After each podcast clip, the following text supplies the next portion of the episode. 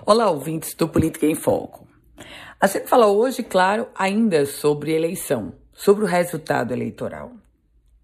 Durante toda a campanha, nós observamos os prefeitos declarando apoio a governador, aos candidatos a governador, candidato a presidente, ao Senado e, naturalmente, aos deputados também, aos candidatos a deputado.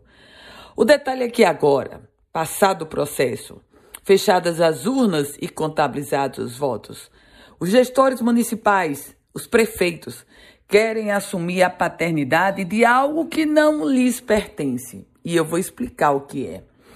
O voto de governador, o voto de senador, o voto de presidente da República, a contabilidade geral em cada município não pode ser colocada como crédito na conta dos prefeitos, porque são eleições majoritárias.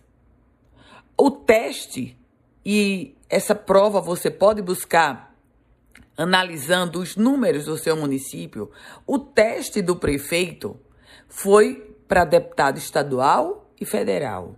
É observar, é analisar quanto o deputado estadual apoiado pelo prefeito teve de voto naquele município e quanto o deputado federal apoiado pelo prefeito teve de voto naquela cidade. É assim que funciona.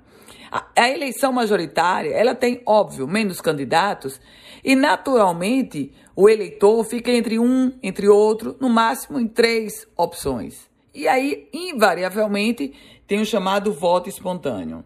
Na eleição proporcional, a situação é completamente diferente. São muitas opções. E aí, claro, que o, a influência do prefeito poderá trazer o voto para determinado candidato.